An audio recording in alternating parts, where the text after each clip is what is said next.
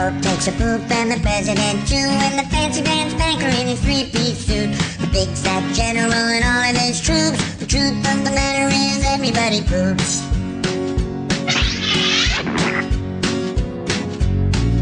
The famous brain surgeon has to leave his lump, and the high-priced model has to stop for a dump. But can the sides of Canada can't spray away the truth? 好，你好，欢迎收听今天的本地怪谈，我是酷盖，我是正太。今天要跟你聊聊 Hyperreal，我认为最肤浅的一个话题。也不肤浅啦，就蛮无聊的。不会啊，也没什么梗可以讲。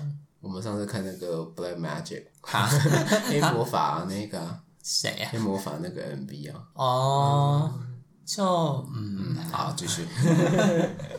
你今天吃啥？我今天吃这个叫谷物棒，一些就是比较粗粮类的东西，主要的组成物，然后会配合一些蛋白粉去调。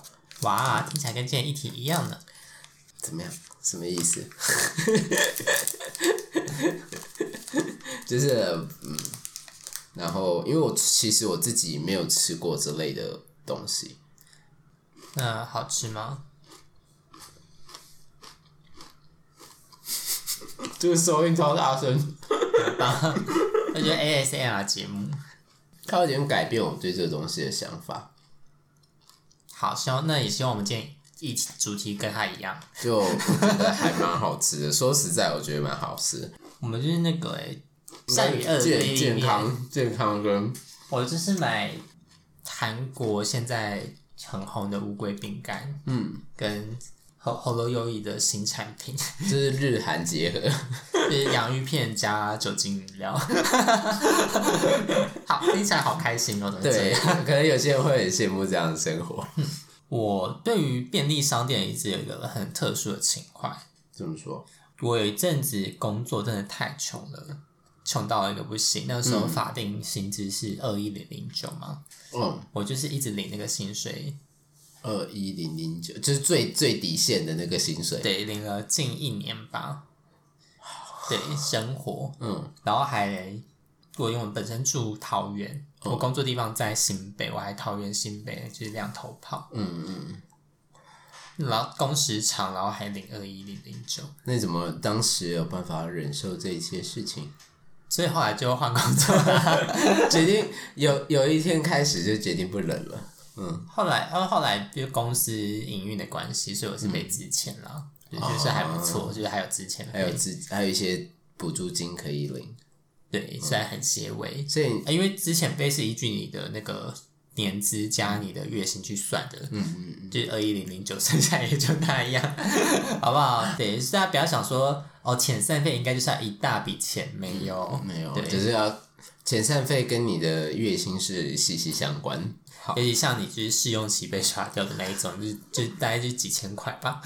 那我我讲一个我年轻打工的故事好了。那个时候不要，因为我们现在在聊便利商店，就是那个是。打工就是是大卖场可以聊吧？是可以，你可以聊到下次，因为我的还没讲完。哦 好，对对，主要是因为真的那时候太穷，嗯，对，然后我就想说，我就很可怜，就是都买不起东西，嗯，就是可能没办法买衣服，也不能出去玩这样子。对，应该说可以，但是你就是要花很久的时间去存钱，但是那段时间我就是觉得好煎熬哦，所以你有多一点点小钱，就会想把它花掉。就没办法忍受到说哦，我要存到一笔钱可以出去玩这样子，嗯、所以那时候就很热衷于逛便利商店。就是我每天下班的时候，我刚好下车的地方就会是一个便利商店，我就会去逛好几圈，嗯、就看有什么新东西。嗯，逛街的概念。多久之前的事情？好久了，然后我也不会买哦。而且我觉得这样很棒，就是 Seven 店员他很忙，他也不会理你，就不会像逛百货公司会有压力，紧迫盯你。柜姐柜姐很需要业绩之类的，嗯、或者是他们就是本来就是服务至上，所以他会一直问你的需求。嗯嗯，所以我就觉得我可以在便利商店享受到逛街的乐趣，然后又可以买得起东西。我要今天吃的那个韩国的那个乌龟饼干啊，嗯、我们上次聊那个 Brave Girls 的成员，哦、他现在成为代言人了。这么厉害，对，因为他他很可爱，很像那个杰尼龟，杰尼龟，对，所以网友就请愿联署，希望他能够当上那个海乌龟饼干的代言人？然后网友还帮他写了一份提案书。是啊、哦，对他们现在蛮厉害，就是。他们的粉丝，嗯嗯嗯，就是刚成为粉丝的人，嗯嗯嗯，大部分的人都是上了年纪的大叔，然后他们就结合他们自己的专业去做这些事情，就跟学生的粉丝不一样哦。他们他就是口袋实实力也不一样，除了资源之外，本身的口袋实力也不一样。嗯、然后可以还可以写一些很正式的计划案，可能给。商品公司或者是代言公司说，为什么这个女团可以来代言你们的商品？对，但但是他们却不会一般粉丝们会做的事情，例如说怎么刷姻缘棒，他们就要去在网络上可能像知识家问怎么刷姻缘榜这样子，就是蛮妙的。有有其长也必有其短呐、啊。对，就是新，就是应该说他们还在学习怎么当一个粉丝。嗯，对。那我相信应该是，然后他们追的偶像在。学习现在还在学习怎么当音乐，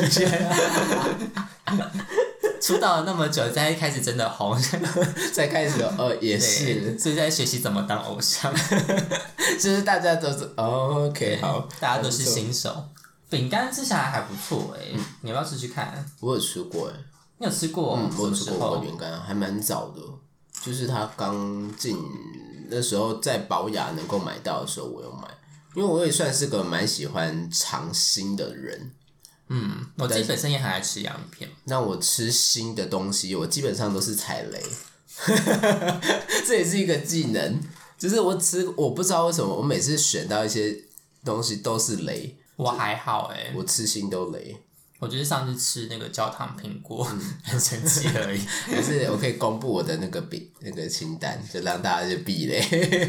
应该新的不好吃，应该寿命也蛮短的啦。所以我觉得，但是我吃的都是那种很红的东西，像我最近有吃那个大蒜面包饼干啊。嗯，你不是说好吃吗？它好吃是好吃，但是它那个奶油的那个味道太重了，所以我大概吃两片我就会停下来。但是它的好处是在于说，那个饼干体它整个它真的就是大蒜面包烘干，然后放在那个里面。嗯，它的好吃是建立在这个之上，但是我真的也没办法吃多，所以我觉得它的设计就不是让你吃多的啦，所以就不用太在意。就是吃粗饱。你说满腹三十倍的感觉吗？就是你这个饼干可能可能才可能一百克，反正你吃一块你就觉得像吃了整个便当的饱度。就是如果很喜欢吃的人，我会建议不要买，因为你会吃太多，你绝对不会停下来，你会一天就把它吃完。因为它没关系，它一包里面是四份，然后它每一份的热量是五百卡。我想没有人在乎。好，嗯，那在乎的人不会吃。对啊，在乎的人就不会吃了吧？就是我，那来，那个酒蛮好喝的。就是有气泡的养乐多，所以你在录音的时候喝酒可以三趴，三趴就跟喝水一样啊，又不是三十趴。好，因为我酒量极差无比，差到什么程度呢？我可以跟大家分享一下。对，我就是喝了一罐啤酒之后会吐，可是我觉得是体质问题耶。有些人喝啤酒就是会吐，嗯、但是喝洋酒就是千杯不醉啊。也是啊，我我不太能喝有气的东西，所以我觉得你会吐的原原因是因为有气诶，不是啤酒诶，嗯，对不对？但讲不太对，反正就是是因为气的关系，不是因为酒酒精的关系，也有可能啊。因为我自己不喝碳酸饮料，我也不喝气泡水，香槟也不行，不太行。比较厉害的那种香槟的气泡是不扎舌头的，我觉得都有啊。它就是有在我舌舌上侵蚀啊，可能你不够有钱吧，喝不到太好的香槟。好，可乐就是一定会有啦，可乐可能是连牙齿都会被侵蚀掉，不只是舌头。好，OK，那稍微提一下我们今天要谈的主题，Hyper Real，Hyper Real 呢，这个东西它其实中文叫做超现实啊。那它是一个吉恩鲍鲍德里亚他所在他所提出的一个论述，他整个论述叫做凝像论，然后超现实只是凝像论当中的一个部分。然后我谈一下，稍微谈一下凝像论的主要概念哦。那个虽然有点长，大家大家可以听一下。就是杰呢，他认为凝像论它就是一个失去了原初的复制，然后人不是一个主体，而是一个文化符号或者是语言的客体。然后简单来讲，就是说，比如说，呃，这个人他，呃，你可以看一下你身边的那个网红的 IG，哎，有点过分。朋友朋友的 Instagram，比如说他今天呢，他吃了一个晚餐，然后他隔了下一天，然后去爬山，他就会有一些朋友们，他会在周末就是拍好好几张照片，然后他在一到五，然后每一天这样子发。你就会觉得他好像每一天都在游山玩水，这个就是一个凝像论一个蛮现实的一个状况，就是他并不是说去创造一个虚拟的东西，而是他把虚拟的东西以另外一个像是新的故事也是以的方式一样去呈现。那这个状况另外一个比较常应用的部分是在于新闻媒体。那新闻媒体的部分呢，我们就另外再说，因为这东西比较大。然后后来呢，我们所以其实我们现在透过于这种大众媒体，像 FB、Instagram 各种的社交媒体，然后 YouTube 或者是甚至是像节目这样子，然后来认识世界的时候，其实是呃真实的世界发生什么，我们不一定会那么在乎，我们可能会比较在乎的是手机上或者是社交媒体上 Twitter 上面发生什么事情。那这些事情是不是真的有实事，或者是说它只是一个照片或一个影像产生的东西？那这个就不没有没有很直接的相关，因为我们现在大概一天能够接收到的讯息量啊，大概是古人那个时候北宋时期的古人，但他大概一生他这一辈子会接收到的讯息量，就是你今天刷了大概二十则的呃二十则的那个线动。大概古人就是他只要看过一则，他可以讲上一个月，大概这个程度，蛮厉害的啊。因为所以我们要你你一个人要吸收这么庞大的知识的时候，你不太可能能够全部的知识都吸收，你一定会截取重点。可是截取重点就会有点歪曲原本的现实。所以这样算作度日如年吗？嗯、我们一天等于他们，应该是度年如日。我们对他们而言是度日如年，对，我们度一日等同于他们的好几年。对，嗯，OK。那最近因为这样子，社交媒体比较广泛的发生啊，然后产生的现实影响，就是现实的人们互相影响的原因，就是最近有一个蛮蛮红的一个词，叫做面容焦虑。那这个词的搜寻量已经超越，已经超越了七点三亿次，就是面容焦虑。因为大部分人拍照多少都会修些图啦，或者是取比较美的角度，然后没有蓝天他就 P 一个蓝天上去，然后或是他是蓝天你 P 成星空，他的脸大概是会稍微推一下嘛，美颜一下啦。所以大多数你在。呃，图片上面所看到的那个真实的样貌，其实都已经不是现代人他真正的样貌，或者他真的人长什么样子，大概都会是这样。那这这两个有直接的相关的原因，是因为这个研究它是针对于 APP Instagram 的使用者，他们发现说，你使用你在 Instagram 或者是你在 FB 这些，你的粘着性越高的话，你的抑郁症状跟自卑情绪反而也会有正相关。你会常常想要跟照片上的人去比较，或者是你会觉得照片上大家都是长那样，只有你好像不好看，会有这种比较情比较情绪产生呢、啊？别傻了，因为你在照片上也是长那样，怎么可能你不修，其他人都修？你不要这边假清高了。就这个也是一部分，好，呃，这个也是一部分，所以大家都会希望说，哎、欸，人家是不是没有修，他拍起来就这样？没有啊，大家都有修，对，大家都有修，冷静好不好？那这个带来另外一个现实的一个比较危险的影响，就是各式奇异的挑战，而且很多都是由明星或者是名人加持的。什么 A4 腰啊，什么励志腰啊，然后或者是男生把女生举起来之类的那种神秘的各式各样奇怪的挑战，但是是会对于美啊，还有反手摸肚脐，你有你有挑战过反手摸肚脐？没有，因为我柔软度不好。而且还有就是腰的那个细长，不单单只是你的胖瘦程度而已，还有你个人身材比例的问题。像我属于腰比较短的人，我的腰。就是会比较粗，我没办法像别人，就是可能女女生就是 S 型嘛，男生是倒三角，我就会是长方形。那怎么看呢？就是你把你的手放在你的腰上，大概一个手掌宽，嗯，或者比一个手掌宽，嗯，还要宽的，就是腰比较长或者正常的。像我是不到一个手掌。那你这样腿有比较长吗？我比例上看起来就会比较长。我感觉是好事。对，但是你穿某些服装，它就会是一个坏事。就是例如说大胸的人，他就不太能穿那个。图案 T 图案会变形，但他就可以穿别的衣服，就会很好看，就是这个道理。就是身材，它你不同身材要搭配不同的服装，才能把你身材有点凸显出来。那我当时在找这些资料的时候呢，我有找到一个呃美是美国公共卫生杂志，然后它对于电视跟现实的人。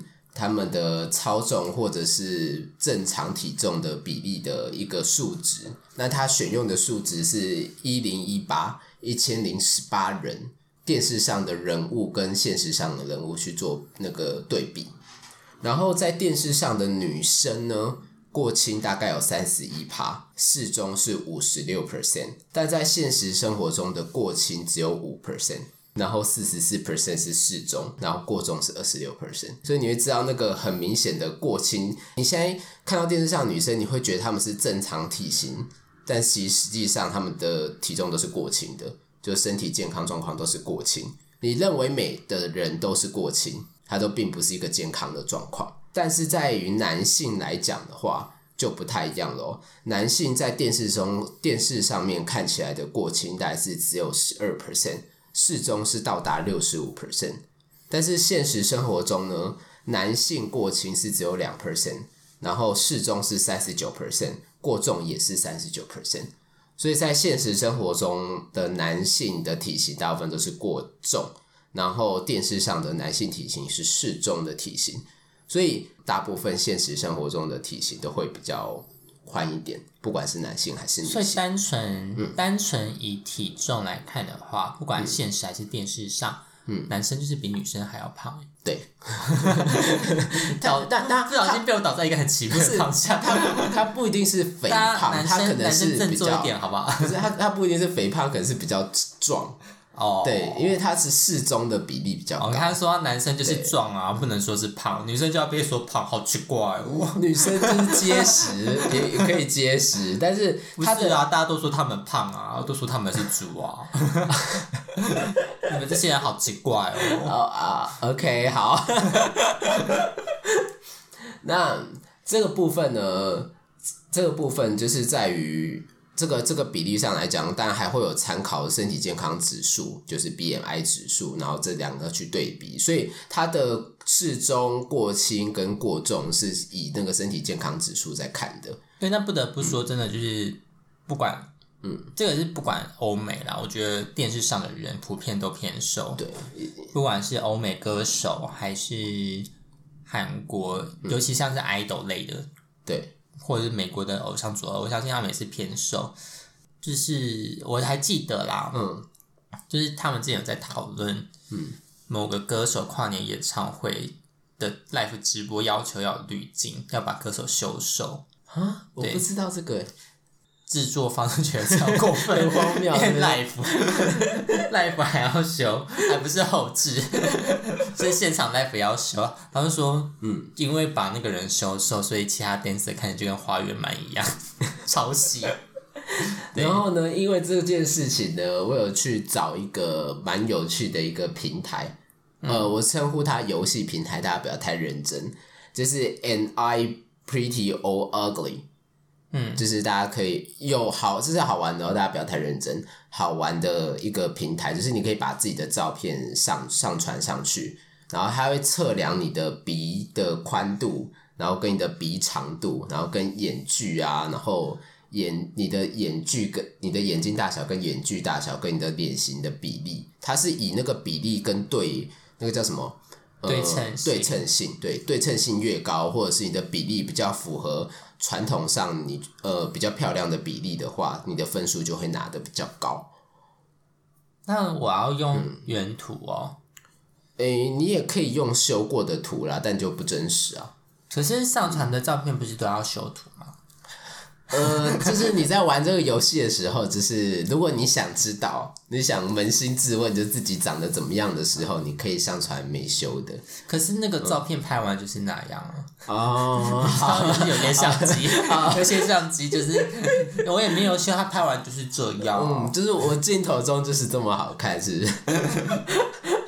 好，就是如果有兴趣的话，可以去做一件。那这个是我认为比较数据化的一个平台啦，因为其他平台就是你丢一张照片，他没有告诉你怎么算的，他就直接给你分数。他可能有认真的在算，他只是没说出来啊。嗯，或许啦，但至少就是我我会觉得，and I，但至少还有一些列一些条列式的东西对，对，然后就是你还要调整，就是你要跟你要告诉他说你的鼻子到底在哪里，的眼睛到底在哪里，就是你还还还会有一个那个隔线，就是他很认真的在对，对，你还要用隔线，然后他会让请你微调那个隔线，嗯，就是说，哎，如果我电脑侦测的不对，那你帮我微调一下，到底哪边才是你的鼻子？所以他的电脑比人家电脑还要笨。呃，应该是正常的面部辨识的时候，应该都会有一些电脑侦测跟现实的误差，而且你又是用照片，怎么办？我今天好好不是，我今天是不是心情太不太好？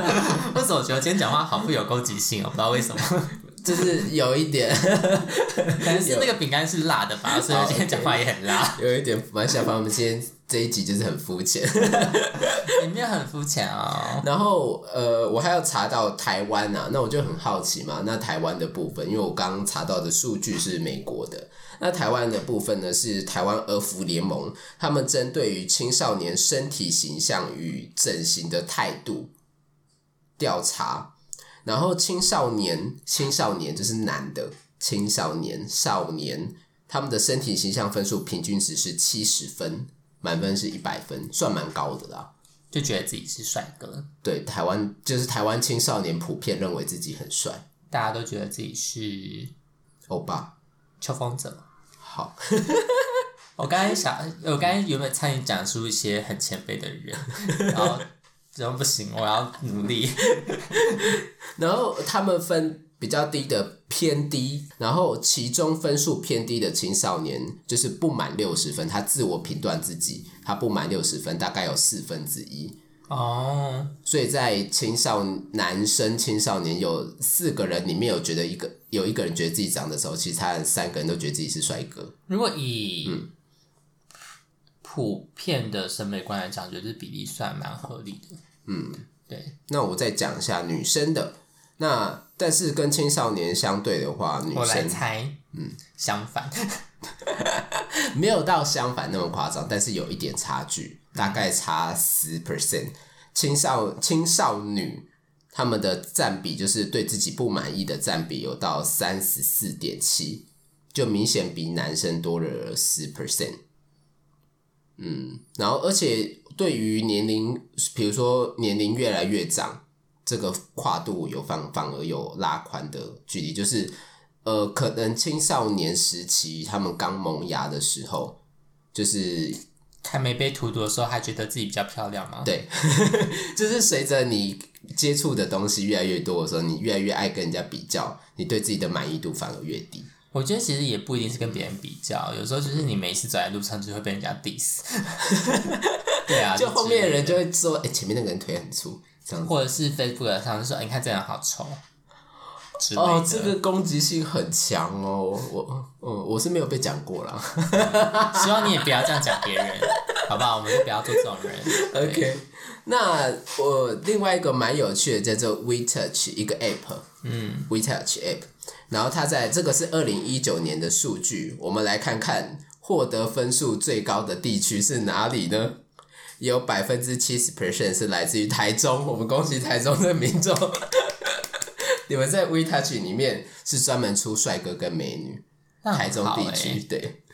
然后在台北呢是台北大安区，那么小，对，那么窄。台北的人就只有台北大安区是帅哥美女，而、啊、不是住台北大安区可能就不是。那大家是用原图吗？还是就有修过了？我相信二零一九年谁不修图？好，然后再来呢，就有一个更竞争的哦，女神 Top 三大学，嗯，你你你要不要猜？里面有一所是台湾知名的大学，女神。但我现在比较好奇，那这样到底是大家的 PS 技巧很好，还是大家真的很帅？我也好奇。我觉得双方都有啦，我觉得双方都有。但是台中台中就是绘图产业人才，影像处理专业，对，他们就会到时候就可以做一个动漫园区啊什么的。Oh, OK，那女神 Top 三，你要不要先猜猜看？大学、哦，大学，女神 Top 三，文藻。有正大跟文化没有？正大跟文化都没有。对，那我揭晓喽，第一名是要音效吗？对对对对对，红光科技大学，红光科技大学读红光的女生的数量是最高的。第二名是台湾大学，对台湾大学我自己蛮有感的，我认识两个台大女生，呃四个台大女生，有一个是那个什么当时的五 G 之一啦。有一个是我认识的人，台大舞姬，里面有个人是我认，然后另外两个是，其实我不太确定受众听到五级才知道那是什么东西。呃，好 pass，反正就是五个很漂亮的人，当时的女生，对，当时的女生。然后我认识的另外两个朋友也是蛮漂亮的，我真的认识台湾的台台大的女生都算是蛮漂亮的。然后第三名就是你刚刚提到的文藻外语大学。好，再就是男神 top 三喽，你要不要猜看？有一个我觉得你猜得到，跟你很有关系。福大吗？对，第一名就是辅仁大学。可是福大不是女生比较多吗？可是他这是写男神啊，还是福大女生多，但是不好看。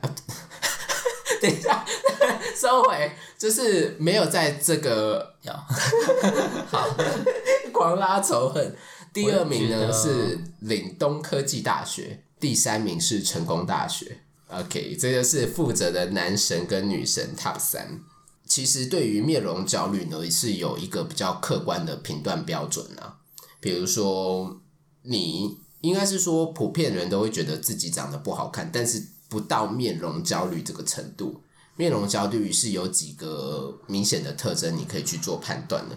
第一个就是你有比较明显的自卑心理，然后第二个就是你会跟普遍流行的单调审美去做比较，就是可能就会觉得哦，脸蛋小啊，眼睛大，这个就叫美，然后可能鼻子挺啊，长得比较像欧美人啊的那种感觉，然后第三就是你会期待他人的认可，你自卑的同时，你又希望人家觉得你很漂亮，就是你要重新你要。达到这双方的标准，就是不断的那个在撞墙。对，就是好丑好丑，可是你们要说我漂亮哦。对，就是呈现一个这样的状态。就是应该是说他会期待人家发自内心的说他帅，可是你自己都不觉得自己帅啦。对，这就是一个，所以你就可能会想要去做一些特别的手术，或者是一些调整，或者是你可能会靠比较高超的化妆技巧。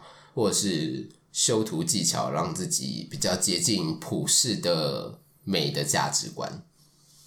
嗯，科技始终来自于人性。人性 我们可以透过这些东西让自己变得更好。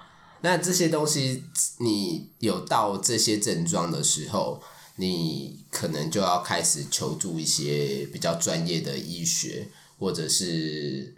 医疗方面的协助，不是叫你，不是说你就立刻要去开刀，而是你要开始检视说你的心理状况，协助然后就去医美打针，也是蛮实际的啦。是是啦，但是我我没有要强调的是说，你你可能一直医美也没办法帮助你，因为那是你的心理状态哦的健康，oh. 对，就就你可能。别人已经说你很漂亮，但是其其实你还是很自卑，而且你还是一直幻想人家就不觉得你美。你你身旁有朋友有有上述的症状吗？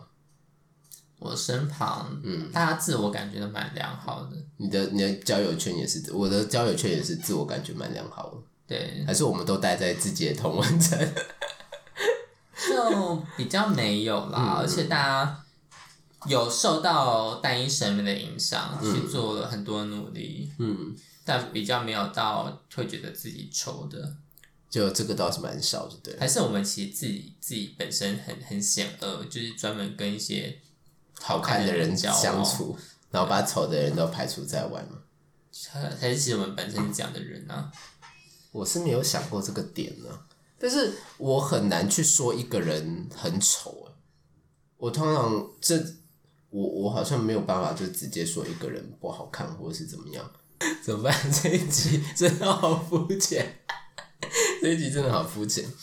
也还好啊，就是，可是我不觉得这在肤浅啦，因为毕竟我们眼睛就是长在外面啊，嗯、我们又不是大脑在外面，先感受到对方的心灵。哦，又不是意识在身体的外面，对，我们、就是、我们还没有超脱到那个时刻。我们第一直觉就是要先用眼睛看东西啊。对，对啊，所以就包含很多完美包装食品，其实也都是这样，就是先看颜值嘛。就是中以中国大陆那边的用词，先看颜值，再看内在。你没有颜值，怎么会有内在？或者是他们会讲说什么帅哥啊，女神就可以为所欲为？这不行啦，这 真的不行。就是对就是人丑什么人丑性骚扰，然后人帅怎么样？人帅真好啊！对啊，人丑性骚扰，就是、就其实这这件事情真的不成立。对，嗯。嗯你做了一件让人不舒服的事情，这无关美丑，就是让人不舒服。嗯，就希望大家不要有人觉得说长得好看就可以为所欲为。但是不得不说，长得好看它可以带给你一些优势。嗯，但请大家不要滥用这份优势。如果你久了，大家还是会反感的。对，如果你做的真的太超过的话。大家也不会给你好脸色看啊。嗯，你可以在短期内可能收获比人家更多的那个优好处，但是以长期来讲的话，这并不是一个优势啊。而且我觉得随着大家的心智成熟之后，你的外貌优势会下降。诶，说实在，这我倒持中立态度啦，因为、嗯、哦，心智成熟，但是心智成熟的人就是少之又少啊。那另外一个，呃，另外一个比较大的影响是来自于你跟朋友出去玩啊，就是出去玩就是疯狂的拍照。因为我跟一个，呃，现在来讲应该算是蛮大的网红。那当时我跟他算是有一段时间比较好。谁？不说。我们先暂停一下。我跟他出去就要一直拍照，然后跟他一起选照片。然后我没有我我不觉得这件事情快乐，所以后来我就主动跟他疏远。你说拍完之后他还要来烦你说，哎、欸，你觉得哪一张好看？对，然后还逼你就是帮他调色之类的吗？对，就是他会调好，然后让我选，他觉得哪我觉得哪一张好看，哦、然后我会跟，因为我是学相关出身的嘛。所以我就会跟他，就会太认真。对，我会我会真的很认真跟他分析说 no, no, no, 这个色调怎么样，然后那个色调怎么样啊？你想带给人家什么感觉？那你就选哪一张？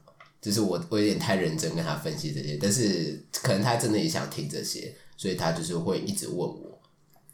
但我就是不想要一直烦那个东西，后来我就主动跟他说，因为我也理解他在经营这个东西，但是我不希望这个东西影响到我的生活。那你适合寄钱款单给他吗？嗯，没有，这不是已经是你的专业的部分吗？但是因为他有付出一些金钱上的哦，对，好，就是嗯，就是嗯，好，就这样。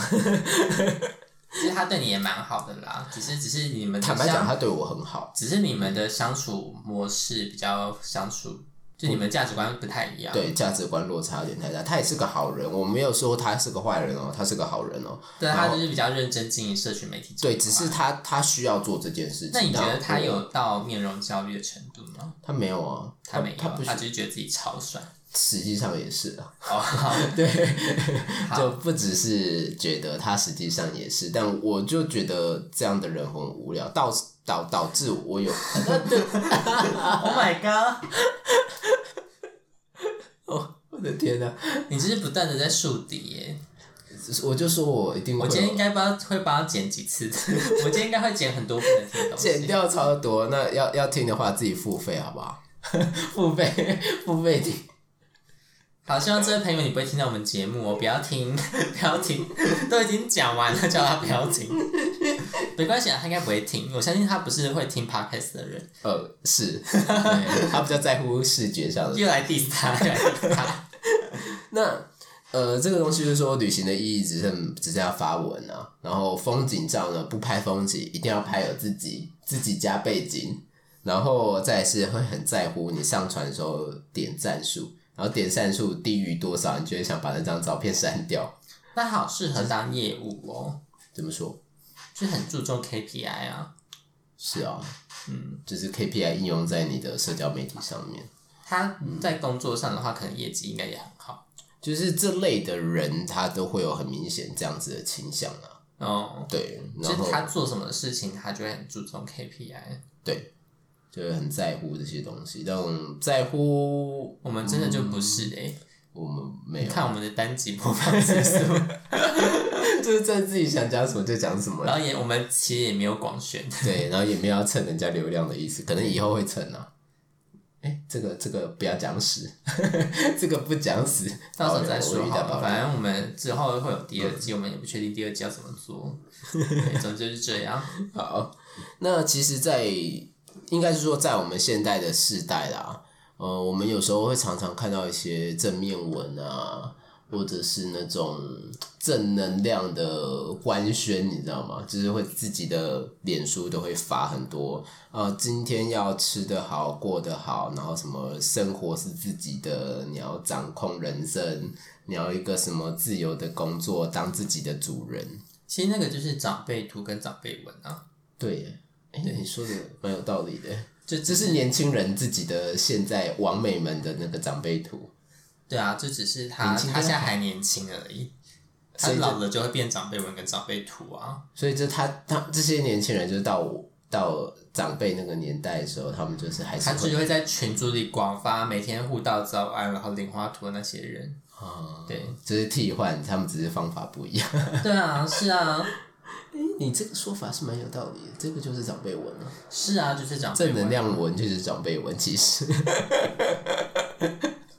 所以以后你你的回那个朋朋友如果发那个正能量文的时候，你就下面回一个莲花。因为我觉得主要是，其实我觉得就是看你散发正能量这件事情有没有意义吧，以及为什么你想要散发，你真的想带给别人快乐，然后你发一个让自己快乐的东西，我觉得 OK。嗯，那你只是一个拍个帅帅的自拍，嗯，然后你也不解释，嗯，就说。什么美好的一天？对，something like that，美好的一天，阳光很舒服。这个我倒觉得还好，阳光很舒服，因为它有主题，它有主题，哦、对对对，客观的形容。他就说正能量，happy，然后什么 deep 啊，free 之类的。哦，就是 hashtag 是这个这些路线，free 的就去死吧、哦、，happiness。对啊，就哈，这是什么意思？那因为其实。一部分的人啊，就像我这我我个人啊，我看到这些文的时候，会有一点点的厌恶感，因为我觉得比较过度的宣扬正能量了，我觉得对于整件事情不是一件好的方向。我觉得要看频率啦，嗯，如果那个人每天都这样发，或是他发文都是这样模式，嗯，我就觉得有点多了，所以我不会每一篇这种文我都 diss。嗯，对，就你会，除非他就是多到一个爆炸，你就会觉得这个人，这个人都这样发，我就觉得、嗯、哦，好像不太对。对，我会我会去这样判断，嗯嗯嗯，我不会觉得说我脸书上的所有这类文章，我都要去做一个批判的动作。因为我我会比较担心的是在于是说，现在这个文章已经算是有一点算主流，然后大多数人真的都一直在发这些东西。那在我这种现实派人，或者你是不是偷偷追踪很多奇怪的网媒？没有啊，我之前追踪都没有。我就是我我我有追踪明星，那明星他要经营，我是理解的。对，对那我甚至有一些朋友，就是也就是也在狂发这个啦。哎，对，对我这样讲。怎么办呢、今天就要把所有朋友都得罪、欸？我现在把能得罪都得罪一遍吗？是不是都他们都跟你没联络，所以现在就先肆无忌惮了？好，就是我会希望大家啦，我期望大家就是，如果你不开心的时候，你也可以适时的讲一下你遇到的困难。我觉得互相分享自己的困难，我觉得会对这件事情有另外一个正向的意义了。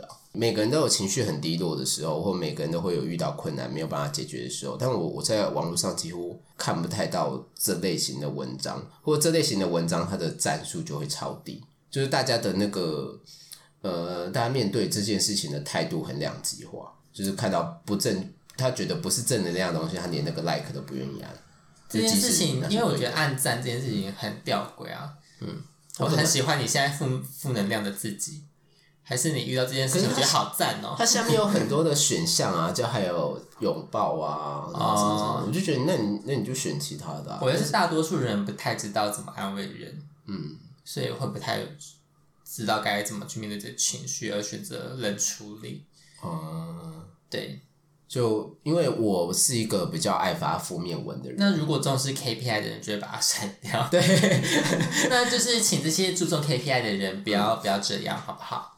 嗯，留着他，留着他，不要删，不要删，没事，那都是你的自己，很棒。对，因为现在结尾就是超正能量，要做自己哦，棒棒的。就是希望大家啦，就是无论是好的那一面，或者是比较负能量的那一面，你能够都能够拥抱自己。就是你开心也好，你难过也罢，我觉得你都很棒。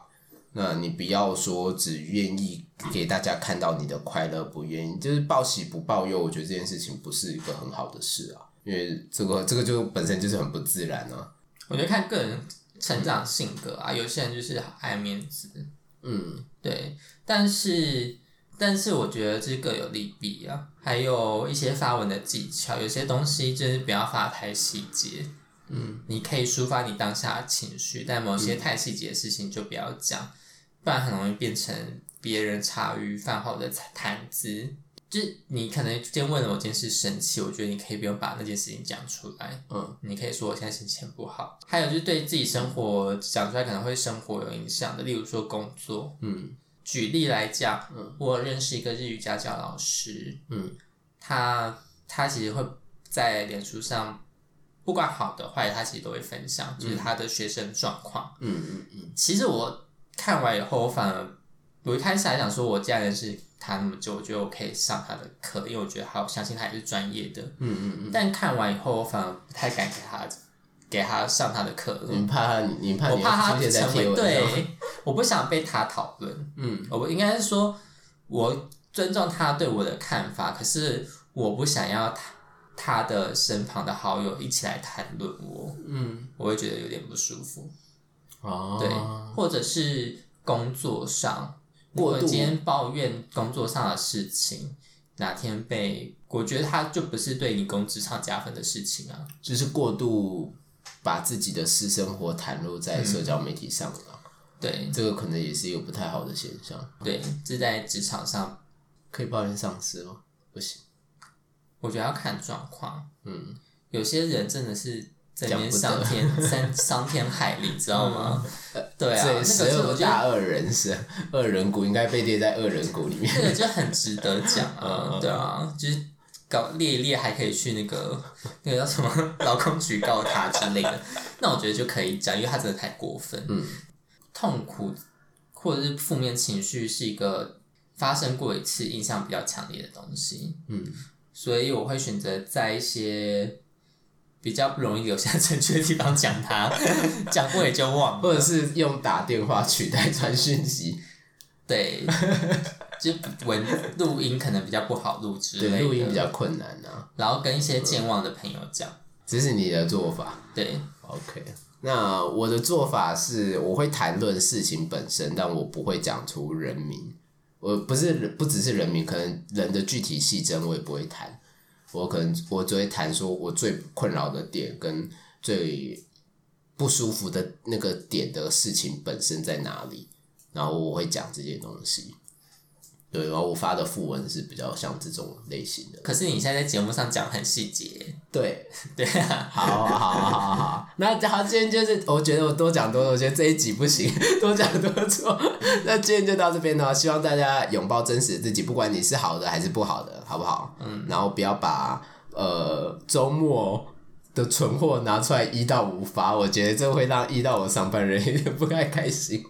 不行啊，对。可是可是照片那么多，晚上发好不好？不要白天发。对，不要上班的时候发，我真的觉得很不爽。可是上班发文不可以吧？我这样晚上发，大家还是上班时候开，大家都是在上班的时候当上班小偷哦。所以结论是上班不要划手机。对，看到太开心的贴文，你只会心情更不好而已。哦、可以避免伤害。对，先把 IG 关掉，好不好？好。那今天故事就讲到这边了，我是酷盖，我是侦探，下期见，拜拜。